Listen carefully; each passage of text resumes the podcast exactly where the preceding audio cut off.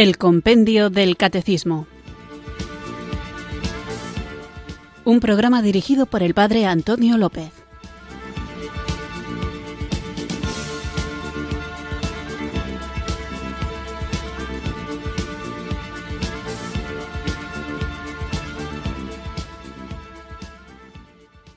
Muy buenas tardes, queridos oyentes de Radio María. Recibido un cariñoso saludo desde Irurzun, en Navarra, quienes sintonizáis esta radio que cambia vidas, esta emisora de la Virgen, Radio María, para escuchar el programa El Compendio del Catecismo, nuestro espacio diario de formación católica en el que tratamos de conocer la fe que queremos vivir, compartir y que queremos, porque la amamos, defender, no en un sentido bélico, sino en un sentido de querer mantener límpida, transparente, clara, nítida, la verdad, una verdad que no es una idea intelectual, sino que es la verdad que nos salva, la verdad que nos da vida, la verdad que nos lleva al cielo, la verdad que nos ayuda a acoger el inmenso amor de Dios manifestado en la encarnación de su Hijo Jesús, Dios eterno como el Padre,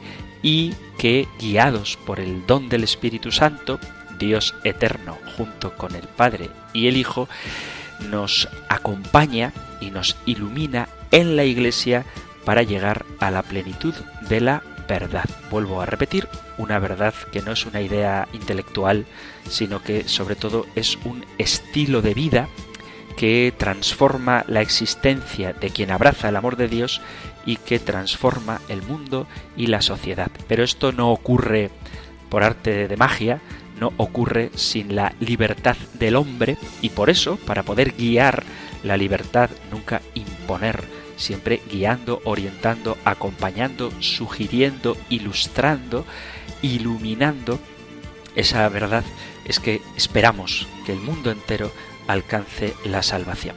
Estamos hablando de la Eucaristía, algo que es fundamental para un cristiano, un tesoro que tenemos en la Iglesia Católica y por eso vamos a comenzar invocando el don del Espíritu Santo con un canto que va a servirnos para anticipar el tema que vamos a tratar hoy. Quizá la calidad del sonido no sea demasiado buena, pero es la versión clásica la que buscaba para compartir con vosotros y esta es la única que he encontrado. Por eso invocamos al Espíritu Santo proclamando cómo adoramos, adoramos con todas sus letras, sin temor, adoramos la Eucaristía porque en ella está Cristo. Así que con este canto invoquemos juntos el don del Espíritu Santo.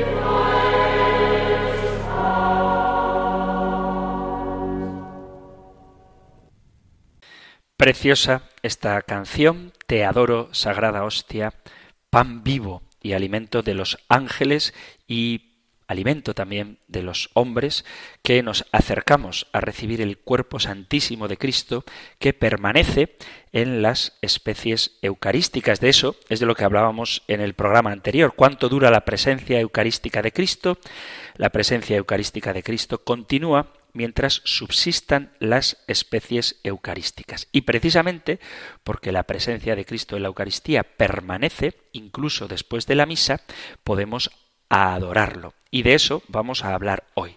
Lo encontráis, este tema, en el Catecismo Mayor en los puntos 1378 al 1381 y en el 1418. Nosotros escuchamos ahora la pregunta 286 del compendio del Catecismo. Número 286. ¿Qué tipo de culto se debe rendir al sacramento de la Eucaristía? Al sacramento de la Eucaristía se le debe rendir culto de latría, es decir, la adoración reservada a Dios, tanto durante la celebración eucarística como fuera de ella. La Iglesia, en efecto, conserva con la máxima diligencia las hostias consagradas, las lleva a los enfermos y a otras personas imposibilitadas de participar en la Santa Misa. Las presenta a la solemne adoración de los fieles, las lleva en procesión e invita a la frecuente visita y adoración del Santísimo Sacramento reservado en el sagrario. Dice el compendio del Catecismo y enseña a la Iglesia que la Eucaristía recibe un culto de latría que está reservado sólo a Dios mismo por la transustanciación, la conversión ontológica de las especies sacramentales en el cuerpo y la sangre del Señor resucitado. Hemos hablado en alguna ocasión de los distintos cultos que existen, el culto de latría, que se debe únicamente a Dios, el culto de dulía, que le damos a los santos, y el culto de hiperdulía o hiperdulia que le atribuimos a la Santísima Virgen María. Nadie debe dudar que los cristianos tributan al Santísimo Sacramento al venerarlo el culto de la tría que se debe al Dios verdadero, según la costumbre siempre aceptada en la Iglesia católica, porque no debe dejar de ser adorado por el hecho de haber sido instituido por Cristo el Señor para ser comido. Este punto es fundamental para la teología del culto de adoración a la Eucaristía. La afirmación clave es que, puesto que real y sustancialmente está presente Jesucristo, no debe dejar de ser adorado por el hecho de haber sido instituido para ser comido.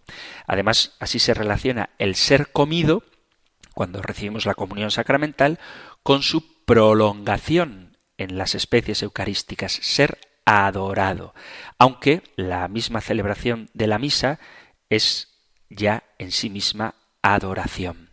Dice el concilio de Trento en su decreto sobre la Eucaristía, no queda pues ningún lugar a dudas de que conforme a la costumbre recibida siempre en la Iglesia católica, todos los fieles de Cristo en su veneración a este santísimo sacramento deben tributarle aquel culto de la tría que se debe al verdadero Dios, porque no es razón para que se le deba adorar menos el hecho de que fue por Cristo Señor instituido para ser recibido, porque aquel mismo Dios creemos que está en él presente, a quien al introducirle el Padre Eterno en el orbe de la tierra dice, y adórenle los ángeles de Dios, a quien los magos postrándose le adoraron, a quien en fin la escritura atestigua que le adoraron los apóstoles en Galilea. Una objeción difundida antiguamente se basaba en la observación de que el pan eucarístico no habría sido dado para ser contemplado, sino para ser comido. Es decir, que vale, podemos comulgar, pero pretender adorar a Cristo no es darle a un objeto el tributo que solamente Dios merece. La respuesta es que no, porque a la luz de la experiencia de la oración de la Iglesia, esta contraposición entre adorar y comulgar no tiene fundamento. Dice San Agustín, nadie come de esta carne sin antes adorarla, pecaríamos si no la adoráramos. En la Eucaristía, el Hijo de Dios, que es Dios mismo, viene a nuestro encuentro y desea unirse a nosotros. La adoración eucarística no es sino la continuación obvia de la celebración eucarística, la cual es en sí misma el acto más grande de adoración de la Iglesia. Recibir la Eucaristía significa adorar al que recibimos. Precisamente así, y sólo así, nos hacemos una sola cosa con Él, y en cierto modo pregustamos anticipadamente la belleza de la liturgia celestial. La adoración fuera de la Santa Misa prolonga e intensifica lo acontecido en la misma celebración litúrgica. Adoramos la Eucaristía porque creemos que en ella está Cristo y Cristo es Dios y sólo Dios merece adoración. Por lo tanto, si Cristo es Dios que merece adoración y Dios, segunda persona de la Santísima Trinidad, está en la Eucaristía, podemos en plena justicia y debemos adorarla. Desde el principio del cristianismo, la Eucaristía es la fuente, el centro y el culmen de toda la vida de la Iglesia, como memorial de la pasión y de la resurrección de Cristo Salvador, como sacrificio de la nueva alianza, como cena que anticipa y prepara el banquete celestial, como signo y causa de la unidad de la Iglesia, como actualización perenne del misterio pascual, como pan de vida eterna y cáliz de salvación, la celebración de la Eucaristía es el centro indudable del cristianismo. Normalmente al principio, la misa se celebraba solamente el domingo, pero ya a partir del siglo III se generalizó el uso, la costumbre feliz de celebrar la misa diaria. La devoción antigua a la Eucaristía lleva en algunos momentos y lugares a celebrarla en un solo día varias veces.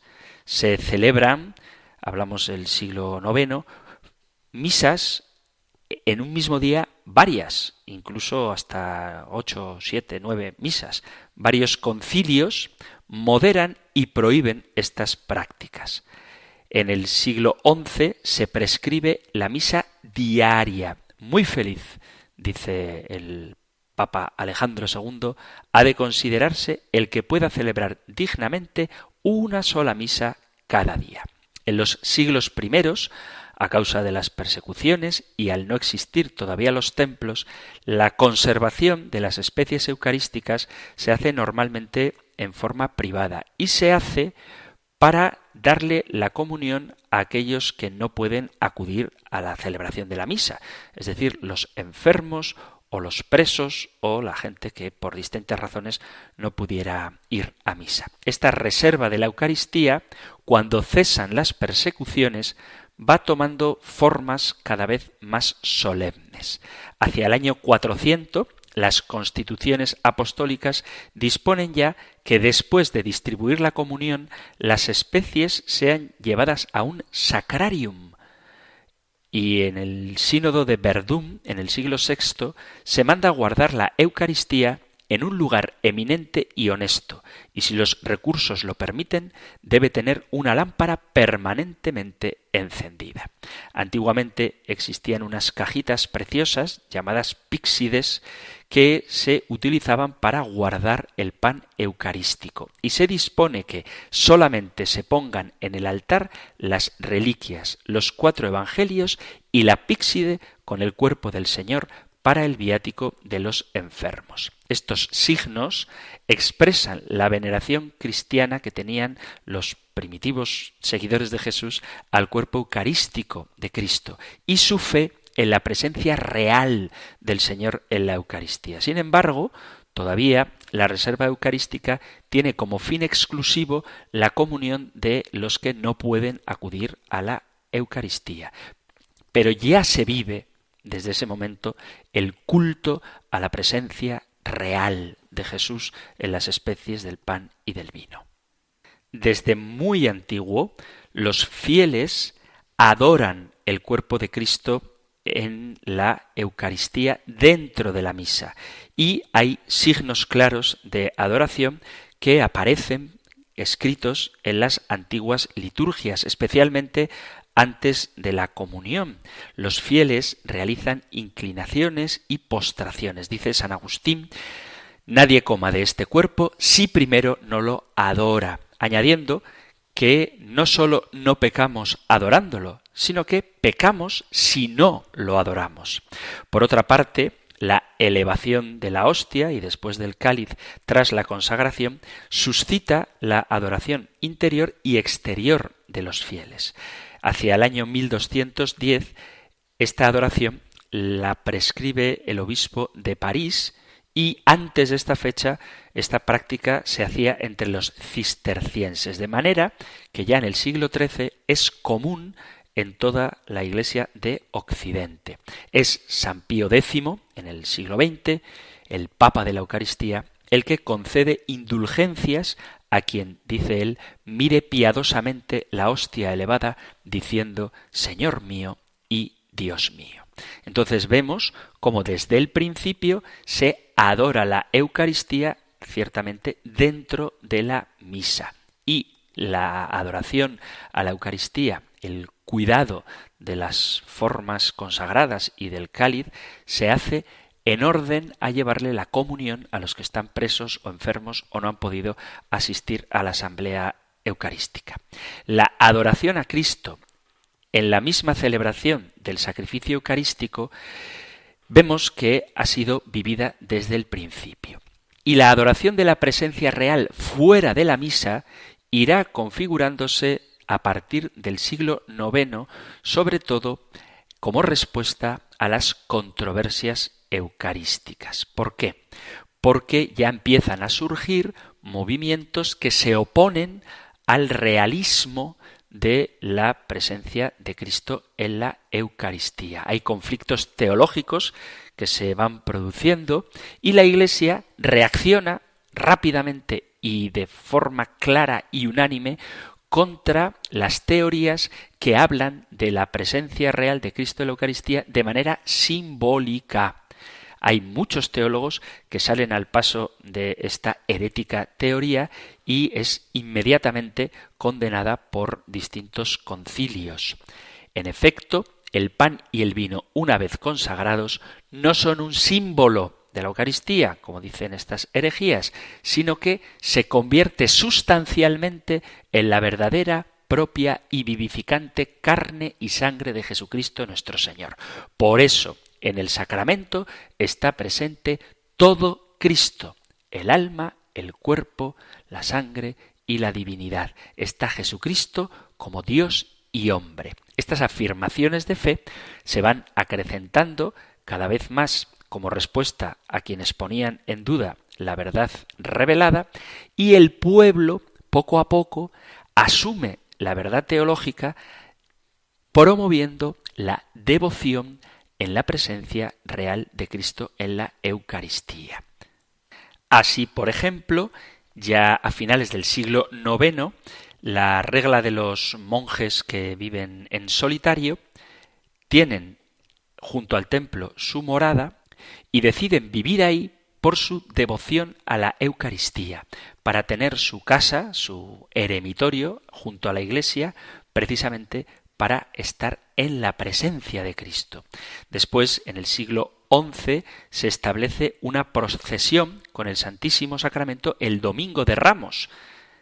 En ese mismo siglo, durante las controversias con Berengario, que es el que hablaba de la presencia simbólica de Cristo en la Eucaristía, en algunos monasterios benedictinos se implanta la costumbre de hacer la genuflexión ante el Santísimo Sacramento y de incensarlo. Luego en el siglo XII la regla de los reclusos, que no son los presos privados de libertad, sino los que voluntariamente se alejan del mundo para dedicarse a la oración, dice, orientando vuestro pensamiento hacia la Sagrada Eucaristía, que se conserva en el altar mayor, y vueltos hacia ella, adoradla, diciendo de rodillas, salve, origen de nuestra creación, salve, precio de nuestra redención, salve, viático de nuestra peregrinación, salve, premio esperado y deseado.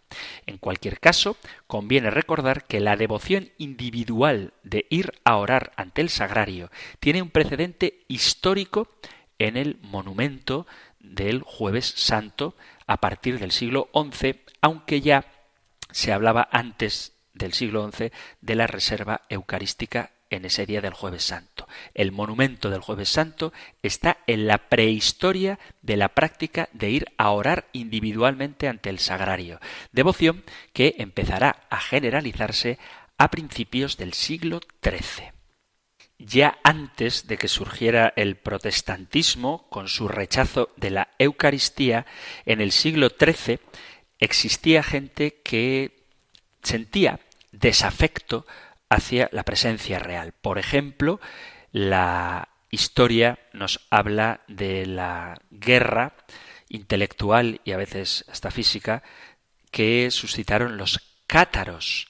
Dice un franciscano, a propósito de ellos, de los cátaros, en aquellos tiempos el ataque más fuerte contra el sacramento del altar venía de parte de los cátaros. Empecinados en su dualismo doctrinal, rechazaban precisamente la Eucaristía, porque en ella está siempre el íntimo contacto, el mundo de lo divino, de lo espiritual, con el mundo de lo material, que al ser tenido por ellos como materia nefanda, debía ser despreciado. Por oportunismo conservaban un cierto rito de fracción del pan meramente conmemorativo. Para ellos el sacrificio mismo de Cristo no tenía ningún sentido. Otros herejes declaraban hasta malvado este sacramento católico. Y se había extendido un movimiento de opinión que rehusaba la Eucaristía, juzgando impuro todo lo que es material y proclamando que los verdaderos cristianos deben vivir del alimento celestial. Teniendo en cuenta este ambiente, se comprenderá por qué Precisamente en este tiempo, siglo XIII, la adoración de la Sagrada Hostia como reconocimiento de la presencia real era la señal distintiva más destacada de los auténticos verdaderos cristianos. El culto de adoración de la Eucaristía, que en adelante irá tomando formas múltiples, tiene aquí una de sus raíces más profundas. Por ese mismo motivo, el problema de la presencia real se colocó en el primer plano de las discusiones teológicas y ejerció también una gran influencia en la elaboración del rito de la misa. Por otra parte, las decisiones del concilio de Letrán nos descubren los abusos de que tuvo que ocuparse por entonces la Iglesia. Un autor anónimo es a este respecto de una claridad espantosa. Sacerdotes que no renovaban a tiempo debido las hostias consagradas, de forma que a veces eran consumidas por los gusanos, o que dejaban a propósito, a propósito, caer a tierra el cuerpo y la sangre del Señor, o metían el sacramento en cualquier cuartucho y hasta lo dejaban colgado de un árbol del jardín. A visitar a los enfermos, se dejaban allí la píxide y se iban al bar a la taberna, daban la comunión a los pecadores públicos y se la negaban a las gentes de buena fama, celebraban la Santa Misa llevando una vida de escándalo público. Esto que estoy narrando no es lo que pasa ahora, sino que ya pasaba en el siglo XIII. Frente a estas degradaciones se producen en esta época grandes avances de la devoción eucarística, ese sentimiento popular de reparación que tanto bien hace a la Iglesia. El sensum fidelium hace que crezca la devoción verdadera y la fe auténtica de aquello que Cristo nos ha revelado. Y entre otros muchos de los promotores de la devoción eucarística nos encontramos con el enorme, el gigante, el gran San Francisco de Asís. Poco antes de morir, en su testamento, él pide a sus hermanos que participen siempre de la inmensa veneración que él profesa a la Eucaristía y a los sacerdotes. Dice, y lo hago por este motivo, porque en este siglo nada veo corporalmente del mismo Altísimo Hijo de Dios, sino su santísimo cuerpo y su santísima sangre, que ellos reciben y sólo ellos administran a los demás. Y quiero que estos santísimos misterios sean honrados y venerados por encima de todo y colocados en lugares preciosos. Esta devoción eucarística, tan fuerte en el mundo franciscano, también marca una huella muy profunda que dura hasta nuestros días, en concreto en la espiritualidad de las monjas clarisas. En la vida de Santa Clara, que escribió muy pronto después de su fallecimiento, solo dos años después, el autor Tomás de Celano se refiere a un precioso milagro eucarístico.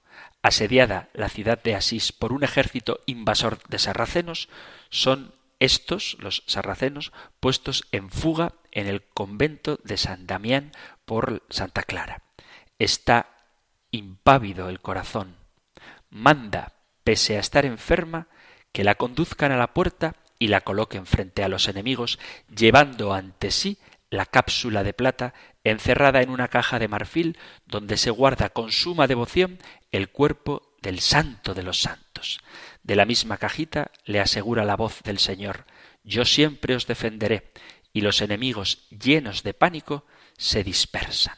Por eso, la forma habitual de representar a Santa Clara de Asís es hacerlo con la custodia en la mano. El profundo sentimiento cristocéntrico, característico de esta fase de la Edad Media, orienta el corazón de los fieles hacia Cristo glorioso, oculto y a la vez manifiesto en la Eucaristía, donde está realmente presente. Y así lo vemos en el ejemplo de los franciscanos y de las clarisas. Hacia el año 1200, cuando por obra del Espíritu Santo la devoción a Cristo Eucaristía va desarrollándose en el pueblo cristiano con nuevos impulsos. A partir del año 1208 hay unas revelaciones privadas a Santa Juliana, que fue una abadesa agustina. Esta religiosa es una enamorada de la Eucaristía que incluso físicamente encuentra en el pan del cielo su único alimento. El Señor inspira a Santa Juliana la institución de una fiesta litúrgica en honor al Santísimo Sacramento. Por esta fiesta los fieles se fortalecen en el amor a Jesucristo, expían los pecados y los desprecios que se cometen con frecuencia contra la Eucaristía y al mismo tiempo contrarrestan con esta fiesta litúrgica las agresiones sacrílegas cometidas contra el Santísimo Sacramento por los cátaros, valdenses y otros herejes. Bajo el influjo de estas visiones, el obispo de su zona, de Lieja, instituye en 1246 la fiesta del Corpus Christi. Fue esta religiosa de la que he hablado, Santa Juliana de Cornillón, la que animó a celebrar esta fiesta en honor del cuerpo y de la sangre de Cristo en el año 1208. Esta fiesta, que surgió en la Edad Media, fue consecuencia del florecimiento del pensamiento eucarístico del siglo XIII. En el siglo anterior comenzó, como os decía, la elevación de la hostia en el momento de la consagración y fue por primera vez en 1246 donde en la diócesis de Lieja, que está en Bélgica, se celebró esta solemnidad. Unos años más tarde tuvo lugar el hecho milagroso de la hostia consagrada que comenzó a sangrar ante las dudas de fe del sacerdote que celebraba la Eucaristía en la ciudad italiana de Bolsena, y este hecho que fue muy difundido, llevó al Papa Urbano IV a instituir la fiesta del Corpus Christi en el año 1264 para toda la Iglesia. Estaba presente en la Iglesia y era considerado como el gran teólogo de la presencia de Cristo en la Eucaristía, Santo Tomás de Aquino, a quien el Papa quiso premiar con el capelo cardenalicio por su gran servicio a la Iglesia. Pero el humilde dominico Santo Tomás de Aquino le ofreció otro servicio a la Iglesia que el Papa le concedió, que fue el de preparar los textos litúrgicos de dicha fiesta. Gracias a esta concesión tenemos estas obras poéticas que todos conocéis, que rezuman una ciencia sublime y que expresan el gran amor que Santo Tomás de Aquino le tenía a la Eucaristía. Por eso, así como a Santa Clara se le representa con la custodia en la mano, a Santo Tomás de Aquino se le coloca la custodia en el pecho. Los himnos como el Pange Lingua, el Panis Angelicus, el Adoro te devote salieron de la pluma de Santo Tomás de Aquino y siguen siendo todavía para nosotros una lección no solamente de poesía, sino también de teología, de alguien que comprende lo que veneramos con adoración en el Santísimo Sacramento del altar. Y ya que hemos hablado de las composiciones literarias de Santo Tomás de Aquino, vamos a hacer ahora una pequeña pausa musical escuchando uno de estos bellísimos himnos eucarísticos.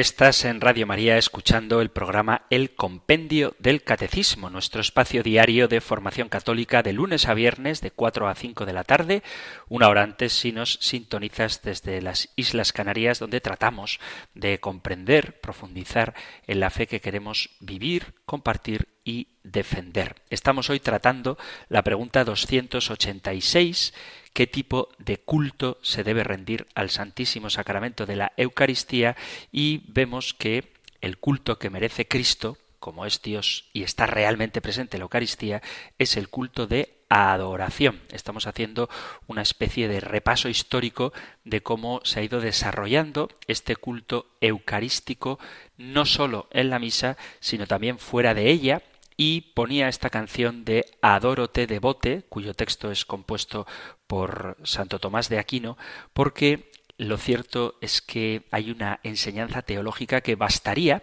conocer este texto para reflexionar sobre lo que significa la Eucaristía para nosotros. Dice el himno en castellano, creo que alguna vez ya lo he traducido, pero vuelvo a hacerlo porque merece la pena no solo saber lo que dice, sino reflexionar cada una de sus frases. Te adoro con devoción, Dios escondido, oculto verdaderamente bajo estas apariencias. A ti se somete mi corazón por completo y se rinde totalmente al contemplarte. Al juzgar de ti se equivoca la vista, el tacto, el gusto, pero basta el oído para creer con firmeza. Creo todo lo que ha dicho el Hijo de Dios. Nada es más verdadero que esta palabra de verdad. En la cruz se escondía sólo la divinidad, pero aquí se esconde también la humanidad. Sin embargo, creo y confieso ambas cosas y pido lo que pidió aquel ladrón arrepentido. No veo las llagas como las vio Tomás, pero confieso que eres mi Dios. Haz que yo crea más y más en ti, que en ti espere y te ame. Memorial de la muerte del Señor, pan vivo que das vida al hombre, concede a mi alma que de ti viva y que siempre saboree tu dulzura. Señor Jesús, pelícano bueno, límpiame a mí inmundo con tu sangre, de la que una sola gota puede liberar de todos los crímenes del mundo entero. Jesús, a quien ahora veo oculto, te ruego que se cumpla lo que tanto ansío, que al mirar tu rostro cara a cara sea yo feliz viendo tu gloria. Amén. Es un texto impresionante y bastaría, como digo, reflexionar cada una de sus frases para explicar esta pregunta 286 y por qué nosotros, los católicos, los cristianos de la Iglesia fundada por Cristo, adoramos la Eucaristía. Pero vamos a seguir viendo el desarrollo de cómo se ha ido implantando en la Iglesia la adoración eucarística incluso después de la Santa Misa. Hemos visto cómo la fiesta, la solemnidad del Corpus Christi se debe a las visiones de Santa Juliana y bajo el influjo de estas visiones se instauró primero en la diócesis de Lieja, en Bélgica, la fiesta del Corpus Christi, que después el Papa Urbano IV implantó en toda la Iglesia. La bula, mediante la cual se instituye esta solemnidad tiene de nombre Transiturus y explica en su carta, en esta bula, el sentido que tiene la celebración del Corpus Christi. Dice que esta fiesta es para la reparación, dice, para confundir la maldad e insensatez de los herejes, también para la alabanza, para que el clero y pueblo, alegrándose juntos, alcen cantos de alabanza además para el servicio, al servicio de Cristo y para la adoración y contemplación, adorar, venerar, dar culto, glorificar, amar y abrazar el sacramento excelentísimo. Y además, como veremos también en el programa, como una anticipación del cielo, para que pasado el curso de esta vida se nos conceda como premio. La nueva devoción, sin embargo, encuentra oposiciones, incluso dentro de la propia Iglesia digamos, fiel a la enseñanza, porque algunos pensaban que bastaba con la misa diaria para honrar el cuerpo eucarístico de Cristo. Por eso esta fiesta durante mucho tiempo existió ciertamente, pero sin la importancia que realmente merece. Pero al final prevalece la voluntad del Señor y la fiesta del Corpus Christi va siendo aceptada de tal manera que a mediados del siglo XIV ya se celebra en todo el mundo cristiano. La celebración del Corpus implica ya en el siglo XIII una procesión solemne en la que se realiza una exposición ambulante del Santísimo Sacramento. Y de ella van derivando otras procesiones con el Santísimo, como por ejemplo para bendecir los campos o realizar determinadas rogativas. Por otra parte, esta presencia palpable, visible de Dios, esta inmediatez de su presencia, objeto singular de adoración, produjo un impacto muy notable en la mentalidad cristiana de Occidente e introdujo nuevas formas de piedad, exigiendo rituales nuevos y creando la literatura piadosa correspondiente. En el siglo XIV se practicaba ya la exposición solemne y se bendecía con el Santísimo. Y este es el tiempo en el que se crean los altares y las capillas del Santísimo Sacramento. La que llamamos la exposición mayor se va implantando y al principio se colocaba sobre el altar el sacramento de tal manera que la gente lo adoraba en silencio. Pero poco a poco va desarrollándose un ritual de estas adoraciones con cantos propios como por ejemplo el Ave Verum, que se convirtió en un canto muy popular y en el que tan bellamente se une la devoción eucarística con la devoción a la Virgen María. La exposición del Santísimo recibe una acogida popular tan entusiasta que ya en el siglo XVI, en el año 1500, muchas iglesias la practican todos los domingos, normalmente después del rezo de vísperas, y el modo en que se hace esta adoración, tal y como prescriben los rituales, es la de arrodillarse en presencia del Santísimo Sacramento. Esta adoración se solía hacer con un velo sobre la Eucaristía, pero poco a poco se va tomando la costumbre de exponer el Santísimo Cuerpo de Cristo en una píxide de cristal. Con el fin de que nunca cese el culto de fe, amor y agradecimiento a Cristo presente en la Eucaristía, nacen las cofradías del Santísimo Sacramento que se desarrollan antes incluso que la festividad del Corpus Christi. Con unos u otros nombres y de distintas maneras, las cofradías eucarísticas se extienden ya a finales del siglo XIII por la mayor parte de Europa. Y estas cofradías aseguran la adoración eucarística, la reparación por las ofensas y desprecios contra el sacramento y el acompañamiento del Santísimo cuando es llevado a los enfermos o en procesión el cuidado de los altares y las capillas del Santísimo. Todas estas hermandades centradas en la Eucaristía son agregadas en una archicofradía del Santísimo Sacramento y tienen un influjo muy grande y muy benéfico en la vida espiritual del pueblo cristiano. Las asociaciones y las obras eucarísticas se multiplican en los últimos siglos y crecen devociones como la Guardia de Honor, la Hora Santa, los jueves sacerdotales, etc. Y merece una atención especial la difusión casi universal en la Iglesia Católica de la adoración nocturna. Aunque tiene varios precedentes, este movimiento, que tanto fruto ha dado y da en la Iglesia, fue iniciado en París por Hermann Cohen, en el año 1848. Los últimos siglos de la historia de la Iglesia suponen en los fieles católicos un ir creciendo cada vez más en la devoción a Cristo presente en la Eucaristía. A partir del siglo XIII, como hemos visto, la devoción al Santísimo Sacramento se va difundiendo más y más en el pueblo cristiano, de tal manera que se hace una parte integrante de la piedad católica popular. Los predicadores, los párrocos, las cofradías del Santo Sacramento impulsan con fuerza esta devoción. El crecimiento de la piedad eucarística tiene una gran importancia en el concilio de Trento.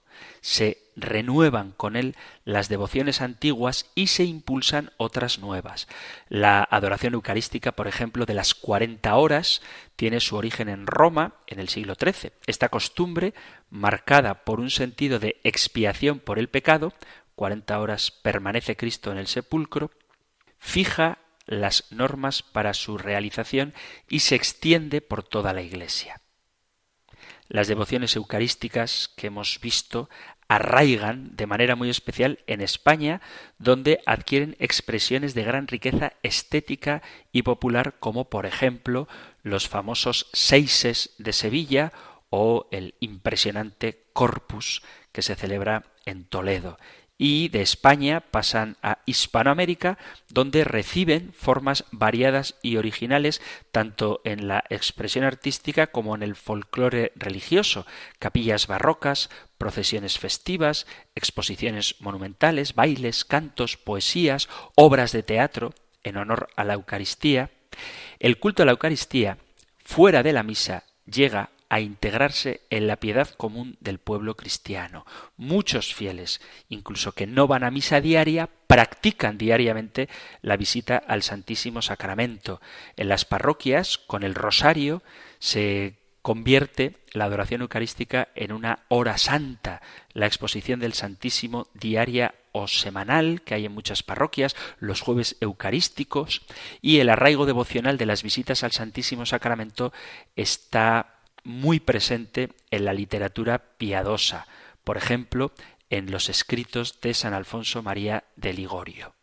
En los siglos más contemporáneos, la piedad eucarística tiene una función providencial importantísima, porque confirma diariamente la fe de los católicos en la amorosa presencia real de Jesús resucitado y sirve de ayuda decisiva para vencer la frialdad y las tentaciones de un iluminismo desencarnado o también ese inmanentismo del secularismo actual. Es decir, que frente a un Dios lejano, la presencia de Cristo en el sagrario nos hace tomar conciencia de lo próximo que está el Señor y frente a ese espiritualismo muchas veces difuso, la certeza de que Cristo está realmente, objetivamente, físicamente en el sagrario nos ayuda a vencer estas tentaciones del secularismo. Por eso, aunque se puede rezar en cualquier lado, es muy bueno rezar ante el sagrario. El misterio de la Eucaristía es el sacramento que oculta y desvela a un tiempo, oculta a Cristo resucitado, al que no vemos con los ojos de la carne, y revela el poder del Dios eterno que vive y permanece con nosotros. Es una locura de amor. Cristo es todo amor, rebosa amor.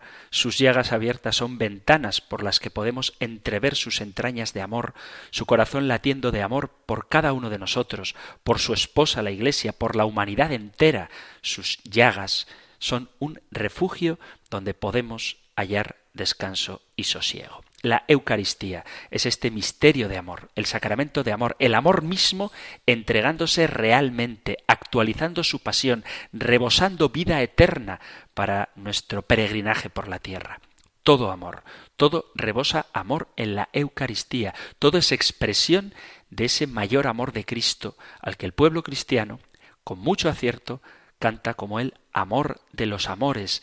No hay mayor amor que Cristo Eucaristía, no hay semejante entrega que Cristo sacerdote, víctima y altar en cada misa y que permanece en las especies eucarísticas. Solo el amor puede adivinar este misterio cuando en el altar se realiza la Eucaristía. Y ahí está la grandeza, que Cristo supereminentemente, superabundantemente, excelentemente, rebosantemente, nos ha dado su caridad, su amor, entregándosenos en la Eucaristía.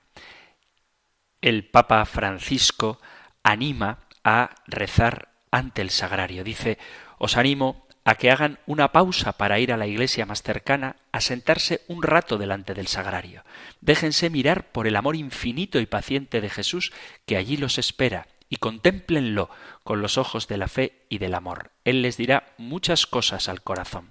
no me resisto a terminar el programa dedicado a la adoración eucarística sin mencionar a San Manuel González, un santo al que le tengo una gran devoción y es precisamente conocido como el obispo de los sagrarios abandonados que fundó las misiones eucarísticas de Nazaret y las Marías de los Sagrarios que precisamente tienen como carisma el de acompañar a Cristo en los sagrarios abandonados. Dice San Manuel González, Estar Jesús en el sagrario significa venir del cielo todo un Dios, hacer el milagro más estupendo de sabiduría, poder y amor para poder llegar hasta la ruindad de los hombres, quedarse quieto, callado y hasta gustoso, lo traten bien o lo traten mal, lo pongan en casa rica o miserable, lo busquen o lo desprecien, lo alaben o lo maldigan, lo adoren como a Dios o lo desechen como mueble viejo y repetir eso mañana y pasado mañana y el mes que viene y un año y un siglo y hasta el fin de los siglos, y repetirlo en ese sagrario y en el templo vecino y en el de todos los pueblos, y repetir eso entre almas buenas, finas, agradecidas, y entre almas tibias, olvidadizas, inconstantes, y almas frías, duras, pérfidas, sacrílegas. Eso es estar el corazón de Jesús en el sagrario. Está aquí, santa, deliciosa, arrebatadora palabra que dice a mi fe más que todas las maravillas de la tierra y todos los milagros del Evangelio, que da a mi esperanza la posesión anticipada de todas las promesas y que pone estremecimientos de placer divino en el amor de mi alma. Está aquí, Sabedlo, demonios que queréis perderme, enfermedades que ponéis tristeza en mi vida, contrariedades, desengaños que arrancáis lágrimas a mis ojos, pecados que me atormentáis con vuestros remordimientos, cosas malas que me asediáis, sabedlo, que el fuerte, el grande, el magnífico, el suave, el vencedor, el buenísimo corazón de Jesús está aquí, aquí en el sagrario mío. Padre eterno, bendita sea la hora en que los labios de vuestro Hijo unigénito se abrieron en la tierra para dejar salir estas palabras. Sabed que yo estoy todos los días con vosotros hasta la consumación de los siglos. Padre, Hijo y Espíritu Santo, benditos seáis por cada uno de los segundos que está con nosotros el corazón de Jesús en cada uno de los sagrarios de la tierra. Es impresionante la sensibilidad y la forma tan hermosa que tiene San Manuel González de expresar esta convicción que tiene la Iglesia Católica de que Jesucristo está realmente en la Eucaristía y precisamente porque el que está ahí es el Hijo de Dios hecho carne, nuestro culto es el de la adoración. Y hasta aquí el tiempo para nuestro programa de hoy, queridos amigos, queridos oyentes. Os pido que si rezáis por mí, no dejéis de hacerlo y si podéis hacerlo en presencia del Señor, que siempre nos escucha y que sigue obrando en el sagrario las mismas maravillas, los mismos milagros de sanación, de perdón, de redención que realizó mientras peregrinaba por la tierra, porque es el mismo Jesucristo, no dejéis de presentar ante Él vuestras intenciones. Por mí, particularmente, que lo necesito mucho, por toda la gran familia de Radio María y por el mundo entero al que estamos llamados a evangelizar y que espero que la formación que proporciona este programa nos sirva como herramienta para saber hablar a tiempo y a destiempo a todos aquellos que se acerquen a nosotros del inmenso amor de Dios, que no hay que buscarlo en las lejanías, sino que hay que buscarlo donde Él ha querido quedarse. Toda su persona está presente en la Eucaristía.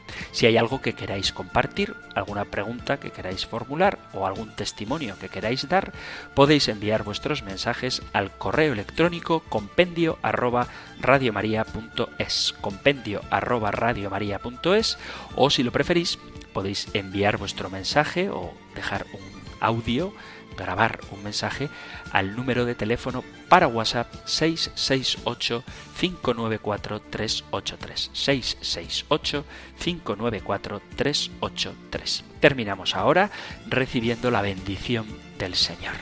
El Señor te bendiga y te guarde, el Señor ilumine su rostro sobre ti y te conceda su favor, el Señor te muestre su rostro y te conceda la paz. Muchísimas gracias por estar ahí Gracias por escuchar el compendio del catecismo y si queréis volveremos a encontrarnos en un próximo programa. Un fuerte abrazo.